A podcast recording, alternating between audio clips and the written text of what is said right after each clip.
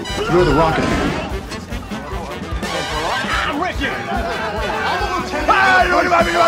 I'd like to take his, face off. Oh.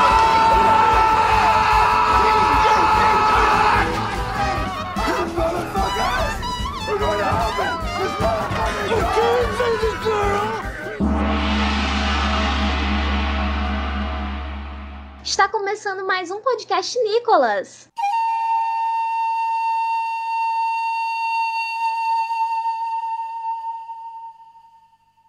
Está começando agora a investigação aleatória e recorrente sobre a carreira do astro internacional Nicolas Cage. Eu sou Roberto Rudinei. Eu sou Roberto Cara, errou o Rudinei. nome, velho. É foda. Roberto Google Play. Porque na Globoplay muda o Cara, é nome. foda. Roberto de Play. Eu sou Roberto Rudinei. e Estou aqui na função que eu mais gosto do podcast Nicolas, que é a de host, porque eu preciso de zero preparo. É verdade. Não precisa pesqui- pesquisar nada. Não, nasceu pronto, nasceu pronto. Mas eu queria dizer que estava eu e o PJ. PJ. Arisóteles. e, e aí, Rudy, belezinha, cara? Como é você você tá? tá, PJ? Tá bem? Tô bem, tô bem. Tô aqui tranquilo, da paz de Nosso Senhor Jesus Cristo. Amém. Começando esse aninho de 2021 com umas férias aí top, merecidas. E assistindo muito filme do Nicolas Cage, o que é pra mim sinônimo de coisa boa. Alegria. Até que certo dia é ruim. É... JP Martins, você também tá de férias, aproveitando o momento? Nenhum nem outro. Porra, aí é foda. E nós temos um convidado que esse convidado não tira férias. Férias. O homem não, Não. para, o homem disparou. A máquina. O homem lança um quadrinho a cada piscada de olho. Zé Wellington, olha só, voltando depois de vários anos longe do podcast Nicolas. E aí, Zé, tudo bom? Olá, olá. Finalmente chamaram, cara. atendendo, aos, atendendo aos pedidos meus mesmos. Estou aqui de volta. Atendendo a pedido da nossa audiência, também conhecido como eu. Percebi agora que realmente dá pra dizer que faz vários anos que o Zé não vem. Fazem três anos. Quase uma Copa, JP. Foi o podcast número 7, em 8 de maio de 2018. Sobre vício frenético. Ótimo filme. É bom, gostei pra caramba, cara. Vamos descobrir já já se Zé também vai estar feliz com o filme de hoje. Mas antes eu queria destacar, antes do Cage Fact, eu queria destacar o profissionalismo desses operadores da Nicologia, porque estamos aqui gravando no dia de estreia dele, ele mesmo, o BBB. Queria demonstrar o quanto a gente está empenhado na divulgação nicológica pro Brasil e afora. É, mas sério, agora que o BBB tem gente famosa, é, a gente poderia inclusive cogitar Nicolas Cage no BBB. Caralho, man. Sim. Eu não queria Nicolas Cage no BBB, eu queria Nicolas Cage na casa dos artistas. Ai, sim. Ele e Supla. Nicolas Cage vs Supla. Aí sim, É, é o Kong Godzilla do Brasil. É, rinha de monstro, querida. É choque de monstro, pode Choque botar a de minha do glitter lá, tá ligado? Olha aí. Mas enfim, gente. Cage Fact, momento de nós trazermos um fato sobre a vida de Nicolas Cage. E quem ficou com essa missão hoje foi JP Martins. Chutou bonito, chutou acertado. Que chutou, irmão? Eu sou preparado, brother. Ele fora da área, viu, mas no ângulo. Olha, queria dizer aqui que o Cage Fact de hoje é oferecimento Nicolovers, t.me barra Nicolovers, t.me barra Nicolovers. É isso mesmo. Agora temos um link oficial, né? Que o outro tinha morrido. Agora esse link funciona, o outro link não funciona mais, não vou nem dizer qual era, mas o t.me barra Nicolovers funciona pra você entrar lá no grupo do Telegram dos ouvintes do Nicolas. É, esse aqui Melhor foi oferecimento do Conrad, nosso querido amigo lá do, do grupo. Ele mandou uma matéria chamada A História do Remador que treinou Nicolas Cage e viveu o sonho hollywoodiano. Ah, esse é bom. Bom, né? Eu não li todo porque eu sabia que alguém ia puxar. Assim, esse- esse- essa, essa manchete já é legal. Mas o que mais chama a atenção é que esse tal remador é brasileiro. Olha aí. Olha aí. Aí é é uma matéria feita em 2016, é, por causa das Olimpíadas. Daí tem aqui, ó. Um dos maiores remadores dos anos 70 é um exemplo de grande maioria dos atletas olímpicos brasileiros. A Talib Madione não só abandonou o esporte, mas também abandonou o país. Foi ser treinador de remo no Canadá e em várias universidades, inclusive em Harvard. Trabalhou como modelo fotográfico e até no cinema em Hollywood. Mas hoje, como pecuarista em Santa Catarina, ele guarda uma profunda e incurável dor por não ser mais lembrado, nem mesmo para conduzir a tocha olímpica. Porra, meu. Caralho, bateu. Olha aqui, olha aqui o, o parágrafo que ele fala aqui. O Brasil é o país campeão em destruir talentos, não só no esporte, mas em todas as áreas. Se tivesse a oportunidade, eu Tá não seria sentido, capaz bicho. de fazer novamente o que fiz pelo esporte brasileiro. Caraca, eu, eu, eu tô surpreso, eu não tava esperando esse, essa história. De rancor, dor e eh, angústia, cara. E assim, tá errado, tá errado. Não, não tá. Não tá, Não não. tá. A pessoa não consegue viver de esporte, vai fazer o quê? Podcast, né? Essas coisas. Que é o fim da carreira de qualquer pessoa. Pois é, é que não é, uma, não é uma matéria muito longa, mas é tipo, tem um, um bom, um bom apanhado da carreira dele. Fala de como ele foi lá pro tal, pro, pro, pro, exterior, treinar e tal. E aí foi a parte que nos interessa. No subtítulo Sonho Hollywoodiano e Sucesso com Mulheres, ou seja, já sabe que é bom aqui o negócio? a fama de bom partido e o trabalho reconhecido com a equipe canadense de remo abriram as portas para o cinema em Hollywood. A Talíbio treinou o ator norte-americano Nicolas Cage Ele Oh, meu Deus. mesmo, no Brasil. filme The Boy in Blue, titulado no Brasil como O Rapaz de Azul e também como Fúria de Versailles. Tá vendo aqui, a UOL também não sabia a diferença, qual era o, o título oficial do filme. não foi só a gente. Treinei o Nicolas Cage por 3 ou 4 meses. Peraí, deixa eu só tomar um golinho d'água aqui. Falou de Matéria remo, né? sobre remo dá É, certo. dá demais, Puta cara. Que pariu. PJ. É quase um Mad É Max. isso aí, trocadilhos. Treinei o Nicolas Cage por 3 ou 4 meses para o Skiff, no barco onde o remador compete sozinho. Depois ele me chamou para trabalhar com seu escritório em Miami, mas preferi seguir um outro caminho. Conta cheio de orgulho e resgatando a voz quase perdida. Eu era forte, bonito, vencedor. Conseguia tudo que eu queria na América. Tive mais de mil mulheres sexualmente. Meu Deus, Vírgula. cara, peraí. Jura. Do nada. Aí tem aqui, ó, eu pulei aqui pro final, tem a última frase dele que não tem nada, não sei qual é a relação, porque eu não li o resto, mas é uma frase bonita aqui pro Brasil 2021. Não choro de injustiça, choro de pena. Pena de ver a pobreza espiritual no Brasil. Só mentem, só Caraca. enganam, só roubam e ninguém assume nada. Eu via o olhinho verde e amarelo chorando. Agora. E o governo não faz nada. Pois é. Pois é, essa é a história do Atalib Madione. Vamos lembrar do nome dele, Atalib Madione, o cara que treinou Nicolas Cage e viveu o sonho hollywoodiano. Link aí no post do Iradex, matéria para o UOL, escrito por Fernando Santos. Então você ouvinte, Atalíbio Magione, Atalíbio Magione, Atalíbio Magione, Atalíbio Seu Magione. nome era Atalib Madione. Seu nome era Atalib Madione. Terra, fogo, ar. E Atalíbio Magione. Progredindo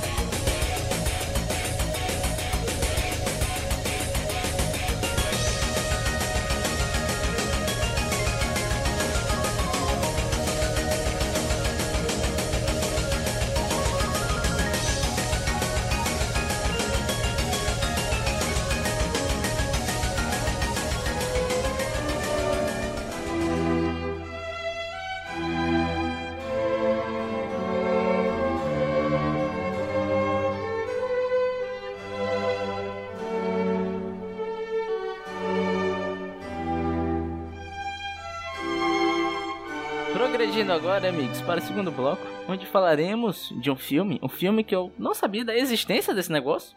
É mais um daqueles que apenas o poder de sorteio nos proporciona. Aleto... A aleto... Desisto! Aleatoriedade. Aleatoriedade. O filme se chama, em inglês, Guarding Tess. Em português, O Guarda-Costas e a Primeira Dama. Filme de 1994. Faltava um aninho para eu vir ao mundo, que eu sou de 95. Baby. Hum, que jovem. O pequeno Rude, bebê Rude, veio a posteriori, né? Mas é um filme que vai contar a história do nosso querido Doug, que ele é o guarda-costas da Primeira Dama. E é isso aí. Porra, aí, aí tu foi conciso, hein, moleque? Aí tu se garantiu pra caralho. Em 2021 a gente não tem mais tempo não de ler sinopse. A gente lê resumo. De um tweet, no máximo. Mas é isso aí, cara. É, o título. é- esse título é muito bom porque ele resume o filme já, né? Mas, Zé Wellington, você, retornando no podcast Nicolas, ficou feliz com esse filme? Você curtiu, assim, em linhas gerais? Os momentos que eu tava acordado do filme, eu achei até interessante, sabe? Importante ponto.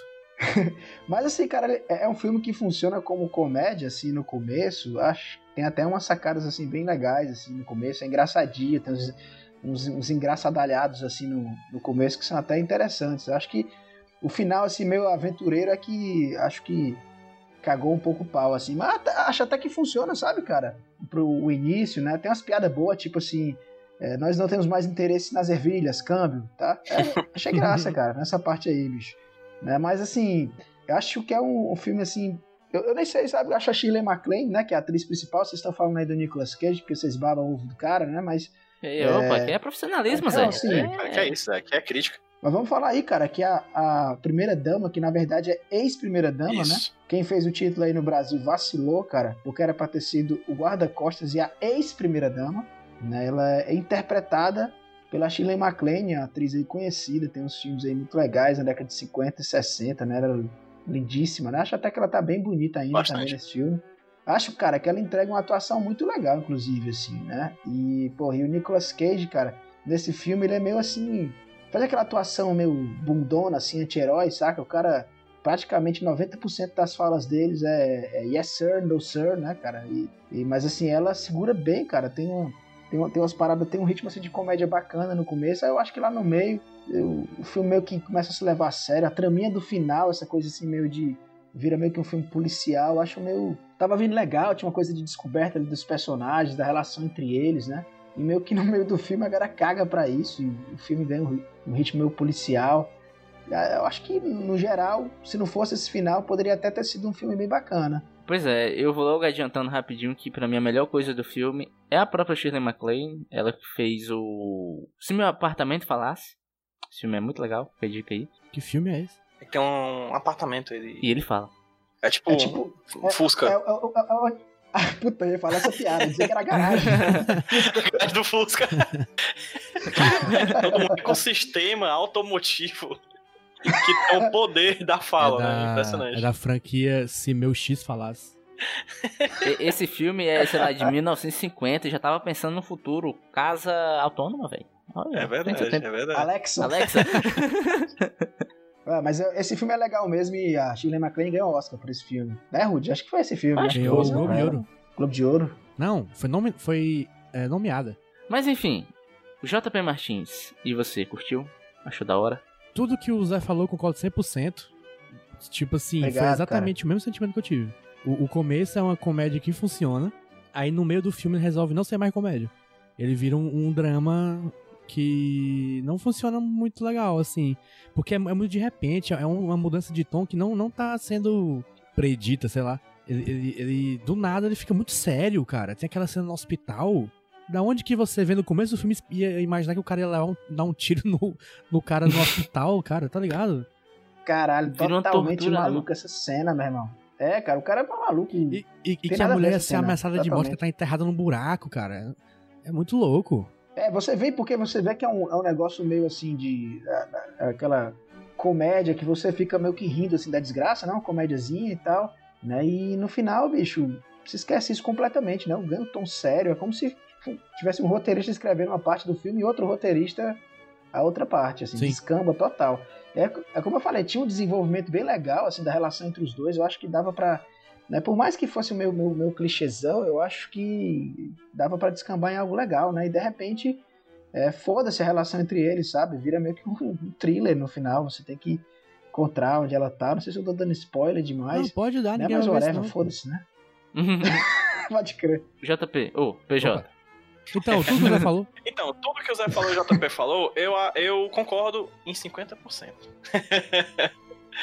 eu gostei do filme inteiro. Gostei de tudo no filme. Sendo bem sincero, achei um baita filme, eu tô completamente surpreso.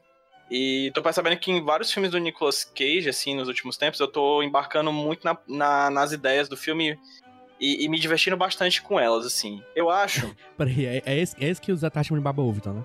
É, Não, pronto. eu tô falando dos filmes, Sim. eu tô falando do Nicolas Cage. Ah, entendi. É, mas nesse filme, é, eu particularmente gosto muito, por quê?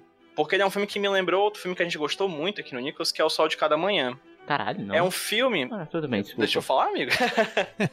É que a minha indignação falou mais alto.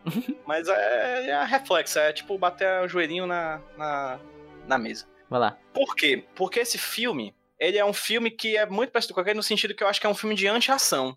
É um filme que ele é todo feito pra não se ter ação. Que é tudo que o personagem do Nicolas Cage quer desde o começo. O sonho dele é a loucura do corre- do corre-corre de Washington, das possibilidades de trabalhar como agente secreto no meio de, uma, de um atentado terrorista.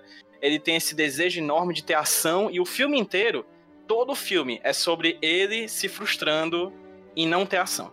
Ele quer fazer uma coisa, o presidente tá vindo, ele monta todo um esquema, o presidente não vem. Ele tá fazendo alguma coisa, presidente vai, eh, vai fazer alguma não vai. Então sempre é sobre ele querer muito uma coisa e não conseguir, até que ele consegue e vê que não é o sonho dele. vê que na verdade a realidade é um pouco, o buraco é um pouco mais embaixo, literalmente no caso do filme, do que do que ele imaginava no começo. Então aí eu comprei a proposta do filme por causa disso. É um, é um estudo de personagem para mim, mais do que isso, é um estudo de dois personagens, né? A relação do Nicolas Cage com a Shirley MacLaine é muito boa nesse filme. Eu gosto bastante da interação deles dois. É uma interação que eu até pesquisei, vira amizade fora das telas. Eles viraram amigos depois e co-adotaram animais juntos. Tipo um furão de nome Whiskers e uma zebra de nome Mr. Zed. Eu vi na, na trivia aqui do Mr. IMDb. Zed. Abraço aqui pessoal do IMDB. Então eu acho que é, eu acho realmente uma proposta bacana, assim. Eu, eu achei o, o filme realmente excelente. Excelente, de verdade. Só dando contexto melhor, dando uma sinopse de verdade, o filme vai contar a história do agente Doug, que ele trabalha como segurança de uma ex-primeira-dama, que eles falam lá que todos os parentes dos antigos presidentes têm esse direito de ter uma guarda pessoal é, da agência secreta americana. E ele faz a guarda dela. E o lance é que ele acha um porra esse trabalho. O lance dele ele quer ação. Ele quer trabalhar nos grandes eventos tal. Mas ele está preso com a Tess, que é, no caso, a ex-primeira dama. Porque ela gosta muito dele e ela é uma pessoa muito difícil de lidar. E você vai ver na relação dessas duas pessoas. Essa sinopse de verdade. Agora, minha opinião. Eu concordo muito com o que o Zé falou. E também com o JP, né? Por reflexo ali. Eu gosto muito da ideia do começo do filme de ser uma comédia meio descompromissada, meio boba. Um, um- quase que. Pronto, um filme de sessão da tarde. Pra mim seria um ótimo filme de sessão da tarde. Aquela vibezinha do começo, que é um. Você vai vendo a relação desses dois personagens, as piadas são é, bobinhas. E é legal, sabe? Eu gosto dessa interação. Mas a quebra pro lance da ação, pra mim foi tão do nada. E assim, eu não sou contra você mudar o gênero do filme no meio do filme. Uhum. Mas o lance é que parece que não se conversam em nada as duas histórias. E tipo, você corta esse lance que estava sendo legal da construção dos dois personagens e mete uma ação que não dá tempo de ser desenvolvida, não dá tempo de você ficar tenso, não dá tempo de você se engajar naquela trama porque ela acontece lá em 20 minutos finais do filme. Então você nem, não tem nem tempo suficiente para desenvolver essa trama. Então meio que parece que ficou só uma parada jogada e não tem peso nenhum pra narrativa em geral. E no final, tipo, tá, é isso que você queria fazer, beleza. E acho que nem contribui pra mensagem final do filme, que é tipo a relação dessas duas pessoas e o trabalho de Nicolas Cage na relação que ele tem com o trabalho de proteger outra pessoa, né? Até Que, atrapalha, final- né? Pronto, eu acho que até atrapalha. Até a quebra do personagem de Nicolas Cage de ser um cara metódico é, no trabalho. Pra no final o cara virar um. Vou torturar esse maluco aqui porque eu preciso dessa informação e meu Deus do céu, sabe? Uhum. Acho que conta até como um ponto negativo no próprio personagem do Nicolas Cage, que eu acho até um personagem bacana, até ali a metade do filme. Eu fiquei vendo aqui depois, assim, né? Fui fazer aqui meu, minha pesquisinha, né? Porque eu vim pro, pro Nicolas, né? O maior podcast sobre o Nicolas Cage do mundo. Precisava pesquisar um pouco, né? Então, fui ver aqui o, o diretor. né, O diretor, inclusive, é o cara que dirigiu o Academia de Polícia, né, bicho? Esse cara, Sim. né? É, e como tri, trivia do filme, às vezes que o presidente fala, né? É a voz do É, diretor, do exato. Hugh Wilson. né, Ele é, ele é que é a voz do presidente aí no filme, que nunca aparece, né? Só, só dá telefonemas, né? E assim, a impressão, cara, que é, esse momento assim do cinema lá dos Estados Unidos, isso era que de 90, cara, a gente tava realmente no auge assim dos filmes policiais, filmes de suspense, né? E eu entendi assim que o, que o PJ fez essa análise assim muito legal, que realmente lá no começo dá uma pista de que, de que algo assim pode acontecer quando mostra uma espécie de atentado a- a- ao presidente, não lembro mais detalhes, mas sei que tem os seguranças no carro e tal, e ficam os seguranças da, da, da, da ex-primeira dama lá olhando assim, tudo assim com água na boca, queriam estar naquele lugar, né? Mas assim, é, eu acho que eu fiquei também um pouco decepcionado mesmo, assim, sabe, de estar vendo. Tinha ali uma coisa que poderia se que a gente poderia aprender com aqueles dois personagens sobre por que, que eles são assim, por que, que a relação deles é assim. E o negócio meio que descamba por um thriller, mas assim, como eu acho, eu acho que é porque também era muito apegada assim, de, de Hollywood na época. Até pesquisei aqui agora, o Seven, né, Os Sete Pecados Capitais, é de 95, um ano depois que é considerado inclusive um filme que ele, que ele meio que desconstrói o gênero né, de suspense, de, de thriller, né? Então, para você ver, foi um ano depois, então quer dizer que em 94 a gente devia estar no auge desse tipo de filme e, e eu não sei, a impressão que dá é que você colocou aquilo ali no começo, aquela tensão, né? Mas para conversar com, com isso que estava rolando, porque não, não tem nada a ver, é um filme bem engraçadinho, inclusive, gosto de como é escrito. É, mas aí no final ele decidiu se levar a sério demais. E eu não sei, eu não, não curto muito o resultado. Mas assim, eu concordo assim, com o que o PJ falou. Que assim, é uma parada deliciosa, né? E é realmente um filme com a cara da sessão da tarde. Acho que os dois momentos, inclusive, tanto o momento de comédia como o momento de, de trilha, de suspense, de resgate na pessoa enterrada. Tô lembrando que a sessão da tarde de hoje vem quando tem um filme desse jeito, né? O resgate do menino que tá enterrado lá, não sei aonde. Isso também passava pra caralho na sessão da tarde, né? Mas enfim, assim, é, eu, eu, eu fui ver o filme, eu nunca tinha ouvido falar, então é, não sou o maior especialista de cinema no mundo, mas pelo menos na década de 90 eu era rato de locador, então eu pelo menos sabia o que estava rolando. Então você pega um filme que você nunca ouviu falar na vida, você acha que vai encontrar um troço assim ruim pra caramba, e é um, é um filme gostosinho de assistir, né? No começo você fica curioso para onde vai que vai a relação deles, aí eu acho que apesar desse fechamento que, que, o, que o PJ colocou aqui rola mesmo, né? De se conversa aí do final com o começo, né? Eu acho que ficou meio que meio que bambo o negócio, assim, não funcionou muito legal, não. Eu acho que ele não ficou muito conhecido porque ele é de um gênero não muito bem aproveitado em Hollywood, que é o filme de véia chata. É, tem, tem muito filme de véia chato, mas o de véia chata são poucos. Tem o Conduzido Days e tem esse aí. Que é para. É, inclusive a construção do nome é parecido, né? Conduzindo Miss Days e Guarding sim, Tess sim, é. Sim, tipo... é, é, exatamente. Em inglês é mais ainda, que é Driving Miss Days e Guarding Tess. Eu acho que além desses dois filmes de véia chato, o único que eu lembro é aquele Dama de Ferro sobre a Margaret Thatcher. Então, né, não, não são muitos que é, que, exemplos. É, que é Xingando Thatcher. Xingando Thatcher. Aliança aos terroristas iranianos. Ou oh, iraque. Não, iranianos não, pô, mas vamos lá. Irlandeses. Caralho, iraniano é porque é do Ira, eu lembrei disso. Foi pra outro canto. É, conduzindo a política de austeridade e lascando o povo pobre na Grã-Bretanha. é o nome do filme é esse. é, a parte de comédia do filme, né, que pra mim também é a parte melhor, mas apesar de eu gostar do filme todo, eu acho a parte de comédia a melhor parte do filme. De longe. E eu acho ele o suco do famoso, da fase que o, que o Rude dá mau valor, que é o show don't tell, né? Fa é, mostre e não fale. N não existe diálogo nesse filme que seja sobrando toda frase é, é, é diretamente o que quer dizer e todo o resto do sentimento e tudo mais é deixado para os atores que, particularmente para mim, estão num shape muito bom, assim. Tem uma cena que eu gosto muito, que é quando o filho da, da Tess, né, vai, viajar, vai visitar ela para pedir para ela ser, tipo, garota propaganda de um, re, de um, de um asilo, assim. E ele diz, eu preciso da sua ajuda para vender esses lugares. Ela diz, não. Aí ele fica chocado, né, e diz, como é que é, o quê? Ela diz, eu disse não. Tranquila. Corta, vai pro filho dele, dela saindo de casa, acendendo um cigarro nervoso, joga o cigarro no chão e grita um shit bem grande, assim, puto.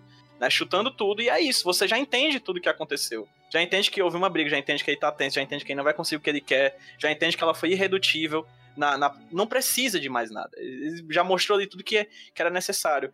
E para mim o filme todo é cheio disso, assim, não, exi, é, não existe nada que sobre nele, sabe? Realmente é, é, eu acho um filme muito primoroso de, de, de direção, de atuação, de roteiro também e tudo mais. Um pedacinho da tua fala de uma coisa que me saltou aos olhos e eu fiquei pensando quando eu terminei de assistir o filme. Que o lance da Tess é que ela é, é meio que uma popstar, né? E, e é muito engraçado isso que eu não sinto que é algo que a gente tem aqui no Brasil, esse papel da primeira dama. Por exemplo, você tem muitas primeiras damas conhecidas. A gente tem um fandom gigante da Michelle Obama agora, né? Que joga ela lá em cima, meu Deus, que mulher é essa, maravilhosa.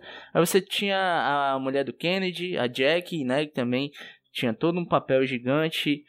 Antes, durante e depois do incidente que aconteceu com ele. Eles até falam de outra, né? Eles falam da mulher do Reagan, né? Eles até fazem uma piada de quem que se sairia melhor no soco, né? Uhum. Sim. E assim, eu fiquei pensando o porquê que lá eles têm tanta essa cultura e o porquê daqui. E o porquê que aqui no Brasil a gente tem isso. Não liga tanto, né? Desse papel de uma primeira dama. Que a gente liga nem pro presidente. Que a americano é tudo otário, né? Mas é engraçado você ter, tipo, o papel da mulher ali. Tem que ser uma mulher atrás de um homem sempre e tal. Fico pensando se, se fosse o contrário, uma presidenta americana, se o marido dela teria esse papel todo, essa estima toda aqui é, teria uma mulher, que é meio que um papel que é dado às mulheres, né? É até uma questão da própria personagem que ela é cansada desse papel onde foi imposto a ela de ser essa figura pública e de estar sempre presa, de não poder sair na mercearia para comprar um chilito que vai ter gente atrás, vai ter que ter segurança em cima. É meio que uma, é uma vida meio triste, né, cara? Meio cansada, meio cansada, né? Agora ela parece aceitar bem isso, né? E tem uma coisa interessante, tem uma linha de diálogo, assim, que na verdade é uma, uma reportagem que fala que o, o ela e o marido dela, né, o que morreu, que seria o presidente, se conheceram na escola é, e que ele era o preguiçoso esportista, enquanto ela, eu não me lembro agora os adjetivos A dela, de sala. inteligente, sala e tal, né? E é maluco, né, que no final das contas ele foi presidente, né? né? E eu acho que e, e a gente sente isso no, no roteiro, né? Que ela se ressente, né, de ter sido jogada pro papel de de, de vice, de, de, de primeira dama apenas, né? Que ela não exerceu essa liderança, que talvez fosse dela de fato, né? E aí lá na frente a gente tem algumas informações a mais sobre o marido, né? né? E, e né, do roteiro também para mostrar que o cara era totalmente imperfeito mesmo, né? E eu não sei se tenho uma resposta aí para a pergunta do, do, do Rudinei aqui sobre aqui no Brasil, a, a coisa da primeira dama. Agora, a primeira dama, né? A gente não teve tantas primeiras damas assim, né? Acho que da, da, rede- rede- da redemocratização para cá, que é 89, né? né? Tem, a, tem a do Collor, que eu acho que era, a Ros, era não, Rosiana a do Sarney. Não, como era? Alguma coisa que foi teve até um escândalo relacionado à, à primeira dama aí, a, ou era a irmã do Collor, agora eu tô misturando tudo. Ah, agora. não, mas escândalo com mulher de presidente tem, né? 2020, tá aí pra isso. 89 mil reais. É, exatamente, né? Mas assim, é. Mas eu acho que, pelo menos na história, eu acho legal essa parte também, né? Que, que ela, eu acho que ela se ressente um pouco de ter ficado em segundo plano de alguma forma, né? Ela ajudou, ela até fala que, é, que eles eram partners, né? Que na, na legenda sócios de alguma forma, né? Então foi construído pelos dois de alguma forma, né? E bom, tem, tem essas tem essas sacadinhas assim, é, e até a curiosidade assim, pô, é até curioso. Agora lá nos Estados Unidos a vice é a Kamala Harris, né? Eu fiquei muito curioso, cara. Que engraçado o Rudy ter falado isso. Porque quando ela assumiu, eu resolvi, cara, quem é o marido dela? Né? Que é o primeiro, na verdade, primeiro, não, o segundo cavalheiro. Né? O seu termo oficial, o esposo da vice-presidenta. Foi né? criado agora, né, esse Então, termo? Exatamente, porque ele não existia, pelo menos nos Estados Unidos, né? Então, se fosse presidenta, seria primeiro cavalheiro, né? E como era vice, é o segundo cavalheiro. Né? E fui ver quem era o cara e tal, né? E com certeza é, ele foi. Ele fala lá na- no, que eu li que ele teve papel importante assim, na eleição, tava do lado dela, também falava muito.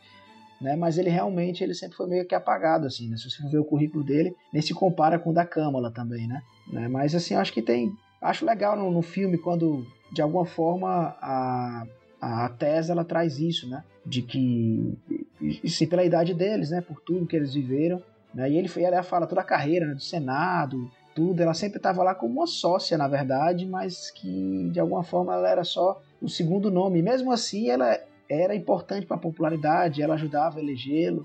E eu acho que ela guardava um pouco desse, desse ressentimento também. Ainda mais pela informação que ela dá, né? De que ele não era esse cara perfeito. E ela pergunta pro Nicolas Cage, você sabia das escapula das saidinhas dele, né? E ele Exato. fala, não, ela, pois é, eu sabia. Então meio que ela, além de ser todo esse apoio eleitoral pra ele, de fazer esse papel de angariar voto pra ele, ela também te- foi obrigada a ser o escudo moral do presidente da república, né? E a gente sabe que um escândalo desse tipo de um presidente é complicado. JP, você, o que mais você colocaria como um destaque pra esse filme? Vamos falar de coisa boa. Não, eu acho que a melhor, a melhor coisa do filme é a relação entre, o- entre eles dois. Tanto que o filme fica ruim quando passa a não ter mais interação entre os dois. Que é quando Uhum. ela, ela fica triste porque o presidente ignorou ela. Ela entra em depressão e o filme fica chato. Eu, é uma coisa, agora que eu me peguei pensando. O lance dela tá morrendo, meio que eles esquecem também, Não, né? Do pra frente. Ela tá morrendo, mas não, tanto faz. não importa pro Caralho, filme eu, nunca, eu fui me tocar disso agora. momento. Mas ninguém sabe que ela tá pra morrer. Mas ela sabe. Mas ela sabe. E o Nicolas Cage sabe, porque ele descobre lá quando ele segue ela. Encontra ela no hospital e tal.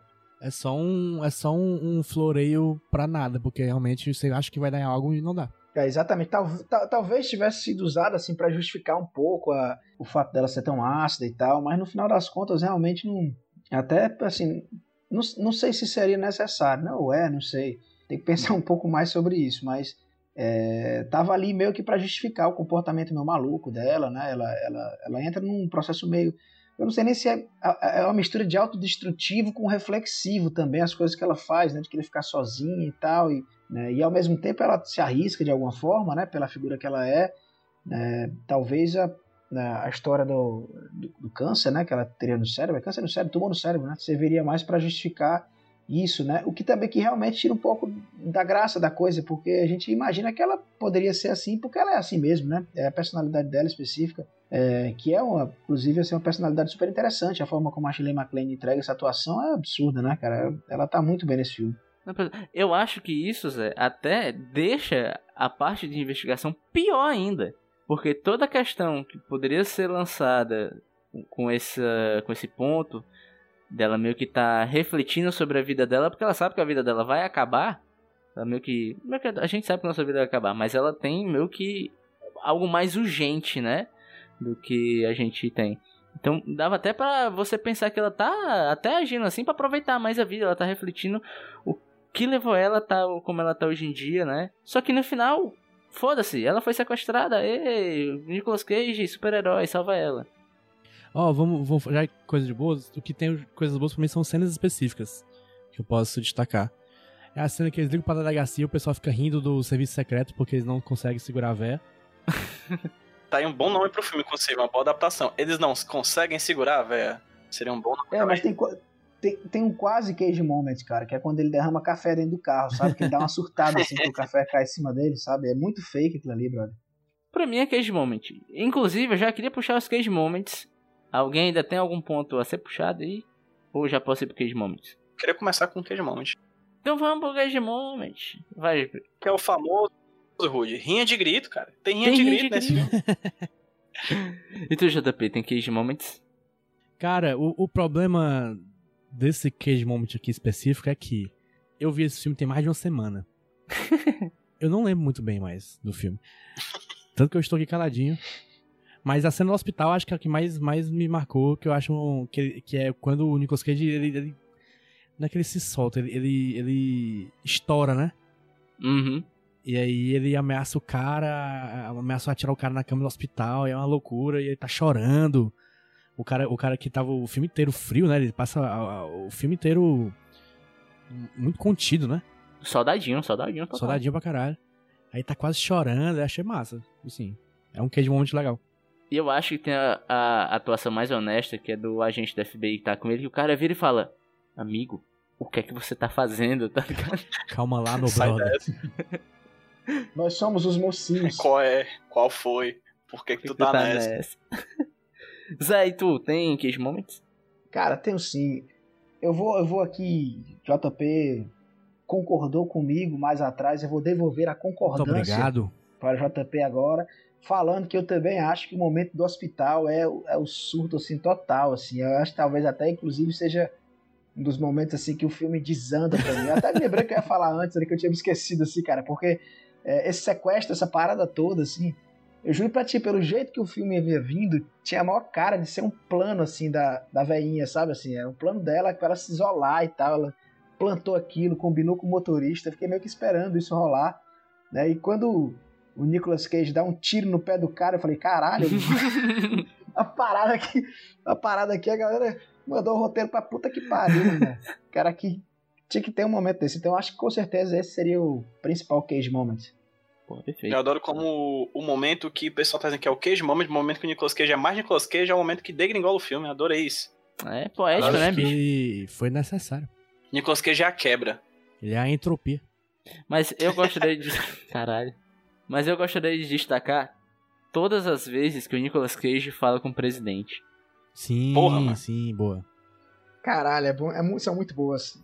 O presidente é meio que um caipirão, né, brother? A gente fala assim, meio caipirão, assim, e aí, amigo? Você está, você está entendendo, amigo? Você está entendendo? Você é assim, tá dentro? Você sabe o que vai acontecer comigo? Cabeças rolarão, entendeu? Me ajuda a ajudar, rapariga. Eu acho que ele é sempre educado, mas muito violento ao mesmo tempo. Não, é legal porque o presidente ele vai perdendo as estribeiras, tá ligado? Fala, Doug, tá tudo bem? E aí, cara? Lá pra gente tá. Amigo, é uma velhinha, você não consegue segurar uma velhinha dentro de casa? Tem um, tem um, tem um Cage Moment nesse filme que não foi visto até agora, que é Nicolas Cage cagando. É verdade. Porra, aí sim é mesmo, cara. Eu, eu não sei se é só comigo, mas eu acho muito estranho pessoas defecando de blusa. Pô, tira a blusa, irmão. Você tá sozinho em casa. Por que você tá de blusa? tá frio, porra. Estados Unidos, caralho. O filme se passa no inverno, às vezes tu percebeu, é neve o tempo inteiro. Fio pra caralho. Aí é foda. Gente, eu acho que é só isso, porque assim, eu, eu gosto da atuação do Nicolas Cage, mas é uma boa atuação. Só que é uma atuação que não entrega pra gente o estereótipo Nicolas Cage é o que a gente gosta. Porque em geral ele tá fazendo o cara contido, o cara sério, o cara é profissional. Ele foi um bom profissional. É. E um profissional, agente secreto, não grita, não esperneia. Mas ele grita e esperneia depois, então. Foda-se.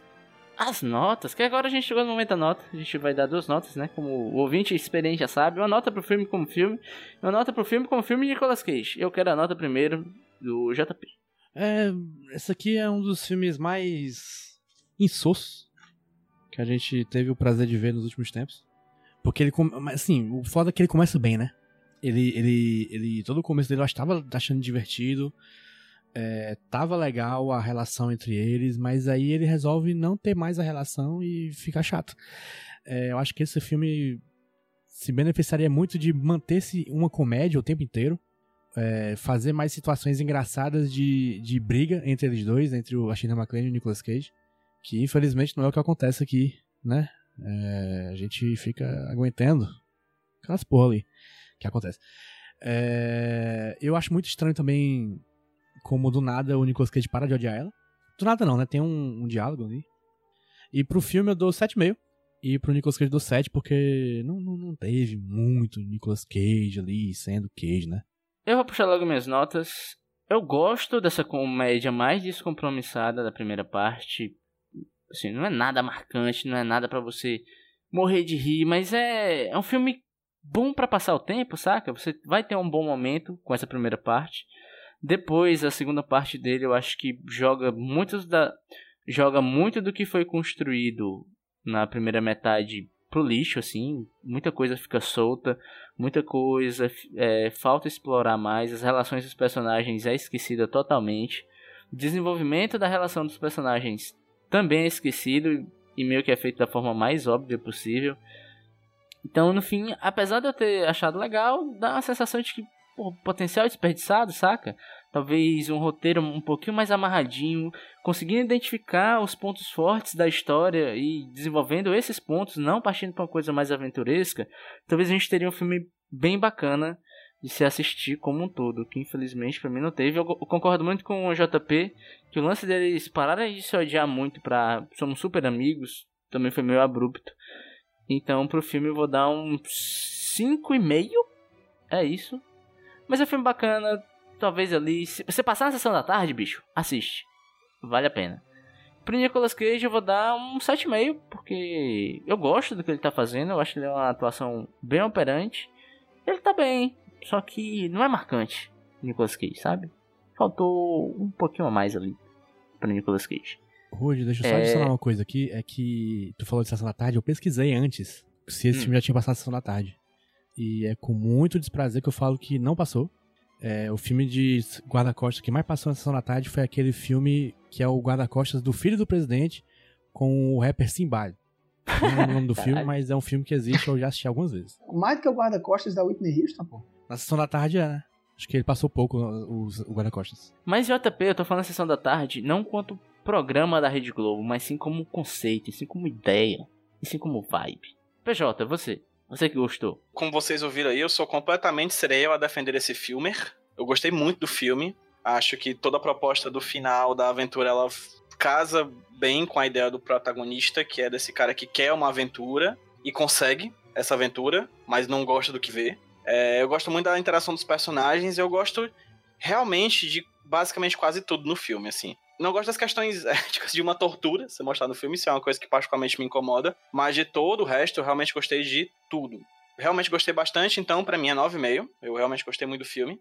E Nicholas, eu também gostei muito, principalmente da interação dele com a Shirley MacLaine. Se fosse pra dar uma nota pra Shirley MacLaine, eu daria 10, assim. Porque realmente eu acho que ela tá muito bem. E o Nicholas, eu dou um 9. Porque eu realmente gosto muito do filme, gosto de tudo e tudo mais. E é isso aí. E é isso. Zé Wellington. Você, Zé Wellington. Cara, olha só, para pro filme, vamos lá, cara, acho que um 7 assim, passa, sabe? Passa na média. Acho que a, a tia, tia bem-vinda, minha tia de português, daria um 7 pra esse filme aí. Bem-vinda. a professora do, do Adams Pinto. Do Adams, é, a professora do Adams. daria um 7 talvez aí pra essa parada. Né? Assim, acho que é é como já foi falado aí, cara. Eu acho, acho, acho bacana o final. Se, se tivesse. Se tivessem seguido nessa coisa de desenvolver a relação entre eles e tal, né? Eu não consigo ver esse final. Eu consigo sim ver, como o PJ também colocou, essas nesse final, conversando com o começo, com a vontade de ter aventura e tal. Mas eu não consigo ver esse final é, dando um encerramento assim para a relação entre eles, né? E as coisas voltam como era antes, sem, sem meio que uma explicação. E, e no final eles, eles gostam um do outro, mas não, não fica muito. É, eu não sei, cara. Faltou alguma coisa aí. Eu acho que é, essa inversão, esse plot twist, essa mudança de gênero, é, não me agradou muito. Eu acho que o 7 é uma boa nota.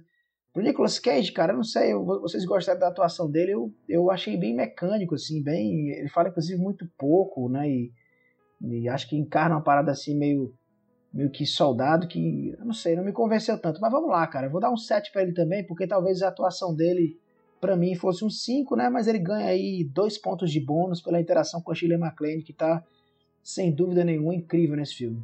Muito bom. Eu acho que o PJ tá totalmente errado, mas aí, cara, a gente tá na democracia, nós aceitamos as opiniões erradas dos nossos amigos. Rapaz, não é porque todo mundo faz a mesma coisa que as pessoas estão certas, só tenho isso a dizer. O PJ tá errado, mas ele pode buscar, buscar tratamento, ele pode, pode se entregar à polícia, coisa assim. Pois é. Verdade. E a média, João Paulo? Temos? A média do filme ficou 7.3, média do Nicolas Cage ficou 7.6. Porra. Boas médias, boas médias. Boas médias, só alegria, só agradece. Amém. Amém. Não é pra dizer amém?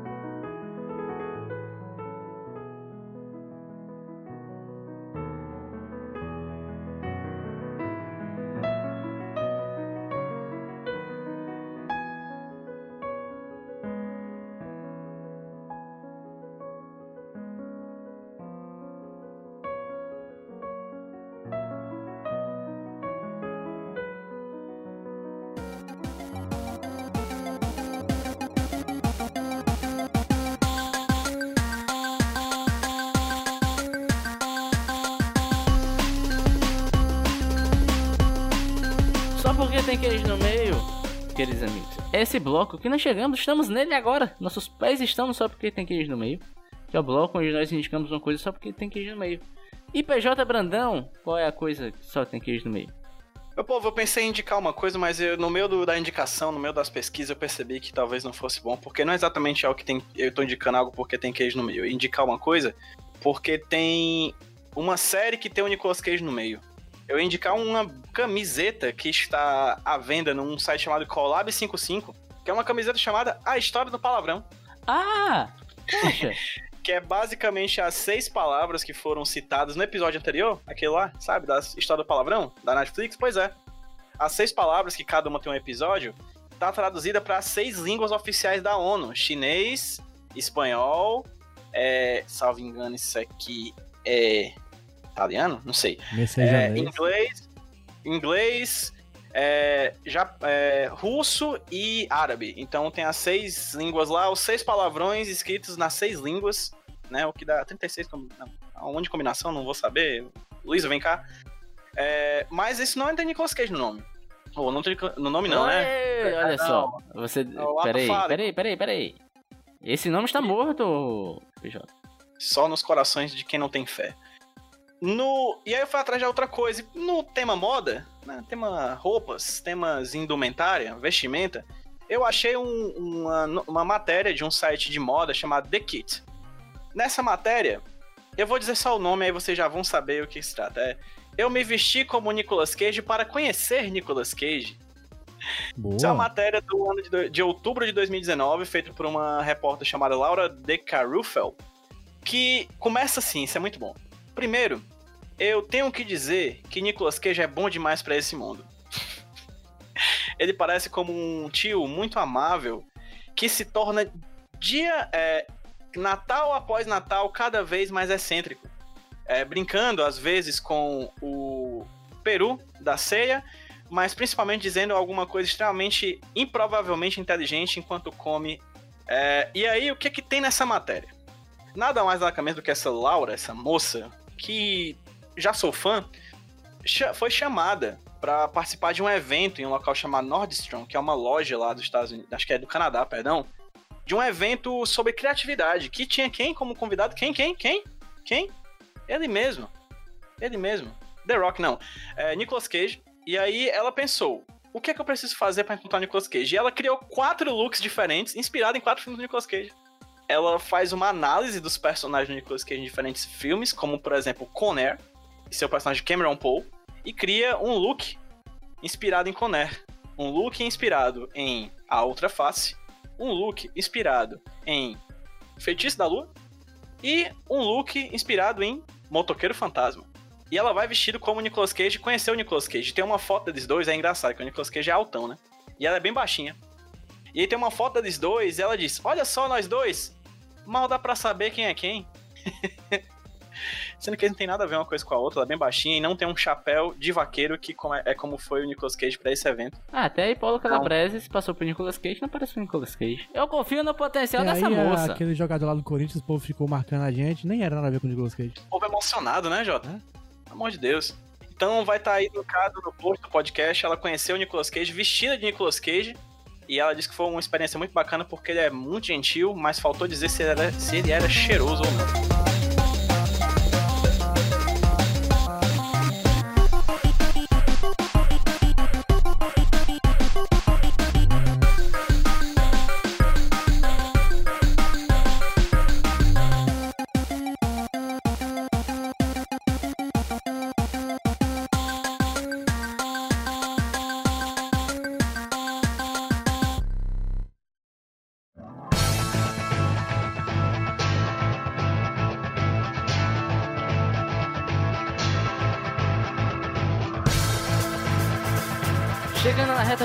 Programa, amigos, onde nós teremos o sorteio, ele mesmo, o sorteio.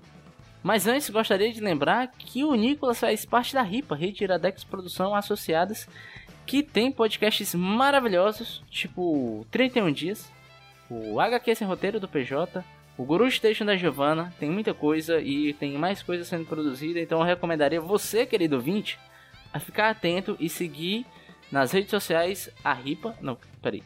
Como é que é a rede social do Iradex, hein? Iradex no Twitter, IradexNet no Instagram e Iradex no, no Twitch. Eu sou Roberto Rudinei, se você quiser me achar por aí, você me acha na arroba Rudilonia no Twitter. PJ Brandão, se as pessoas quiserem te achar, como é que faz? Arroba Pedro PJ Brandão no Twitter. E procura nas redes sociais também, procura o Iradex, tá na mesma pesquisa? Vai lá e procura arroba podcast Nicolas no Twitter e no Instagram, dê aquela moralzinha. Se tiver com dinheiro sobrando, aqueles, aqueles centavinhos, vai lá no apoia.se barra podcast Nicolas e apoie a partir de 5 reais até 1 bilhão de reais. E se quiser trocar uma ideia, chegar junto, vai no Nicolovers. Link JP, link, link, link. T.me barra Nicolovers. Boa, boa, boa. Entre boa, lá boa. e venha fazer parte dessa família também. Venha fazer parte da família Cage. E JP, se as pessoas quiserem te achar por aí. Quero não. Mas é Jumbo Paulo na, no Twitter e no Instagram. Instagram tem desenho. Sempre lembrando que tem desenho. Tem desenho no Instagram. Zé Wellington. Se as pessoas quiserem te achar, se as pessoas quiserem comprar as coisas que você faz, você faz muita coisa. Como é que faz?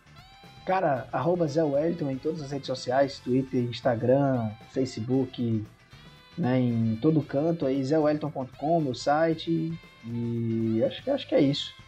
Não, por falar do quadrinho É do os quadrinhos, fala Zé. Pelo amor de mata-mata, Deus. ô, ô. Ah, cara, tá certo. Ah, vamos aproveitar aí que na rede Iradex aí saiu um podcast, né, que se chama é, Mata Mata, que na verdade é um projeto transmídia que eu lancei no final de dezembro. E é um, é um conto, né, uma noveleta de crime que se passa no Ceará, envolvendo a pistolagem. E tá aí disponível gratuitamente. Provavelmente quando esse programa sair ele vai estar gratuito. Aproveita, gente chama Mata Mata, é só procurar na Amazon e tá em matamata.iradex.net. Tem um podcast que é um- tem um textinho, tem, é, é um, é um conto, na verdade um podcast é um conto, é tudo misturado, porque é um projeto transmídia. Você lê o conto, determinado pedaço do conto, a gente fez um audiodrama, lançou como podcast aí nas redes do Iradex. Aproveita aí que tá bem legal, a galera tá curtindo bastante. Acho que é isso. E é de graça, né? De graça até injeção na testa. De graça até injeção do Covid, qualquer injeção vale. E ainda no tópico RIPA, você também tem um incógnito, né? É bom que até se a galera quiser conhecer mais das tuas HQs, tem um incógnito que é você conhecer os bastidores das HQs do Zé. Que foi do Steampunk Ladies 1 e do 2, né? Se não me engano. Exatamente. Tá lá, estão tudo. Inclusive esse último que saiu aqui, o Mata Mata, a gente também lançou como incógnito. Né? E vamos ver, de repente vira um, um feedzinho próprio. Estamos estudando Olha isso. só. É bom demais. Enfim, Zé Wellington, você tem mais um dever, uma missão nesse podcast que é escolher o próximo filme. Então, por favor, faça o sorteio. Pronto, o Ctrl R é pra fazer o sorteio, né? Vamos lá, Ctrl R. Era. Número 86, Estado de Calamidade, filme de 2018, papel Noah Cross, dirigido por Rob W. King, nome original The Humanity Bureau. Caralho, que porra é, essa, Brasil? Porra. É isso. Só uma informação. É 4.7 no MDB. Que delícia. Caraca. Caralho, que é isso, Brasil? No futuro, guerra, clima e agendas políticas roubaram a, a América de seus recursos. Meu Deus. Ok, vamos assistir, né? É o jeito, né? Sortearam aí, né? Alguém sorteou. Vai ser bom. É isso, gente. Tchau pra todo mundo que escutou. Valeu! Tchau. Vamos assistir Big Brother. Valeu. Aí sim.